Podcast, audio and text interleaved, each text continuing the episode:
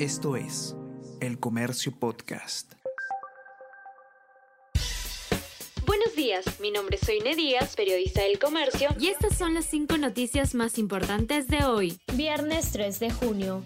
Presunta mafia también implicaría a otros sectores del Ejecutivo, según Fiscalía. El Poder Judicial evalúa el pedido de impedimento de salida del país contra el exministro Juan Silva y los niños. Durante su sustentación, el Ministerio Público refirió que una licitación del MINEM evidenciaría que la presunta organización criminal bajo investigación no solo se limitó al MTC y sostuvo que la medida era necesaria para asegurar el desarrollo de las indagaciones.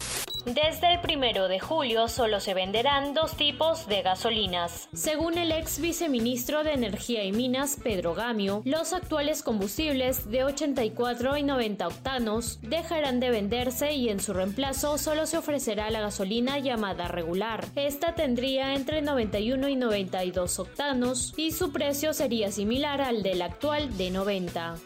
Hay más de 24 millones de electores hábiles para las votaciones del 2022. El Jurado Nacional de Elecciones informó que más de 24 millones de electores hábiles, según el padrón electoral, podrán ejercer su derecho a voto en las próximas elecciones regionales y municipales del próximo octubre.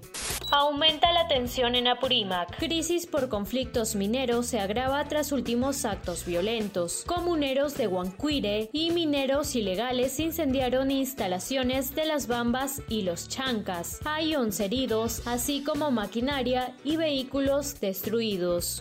Cristiano Ronaldo recibió pifias al entrar al campo en el España versus Portugal. El ingreso de Cristiano Ronaldo sirvió para que Portugal pueda empatar el partido a España. El delantero portugués ayudó en lo anímico a sus compañeros, aunque los hinchas de la Roja recibieron al jugador entre pifias en el estadio Benito Villamarín.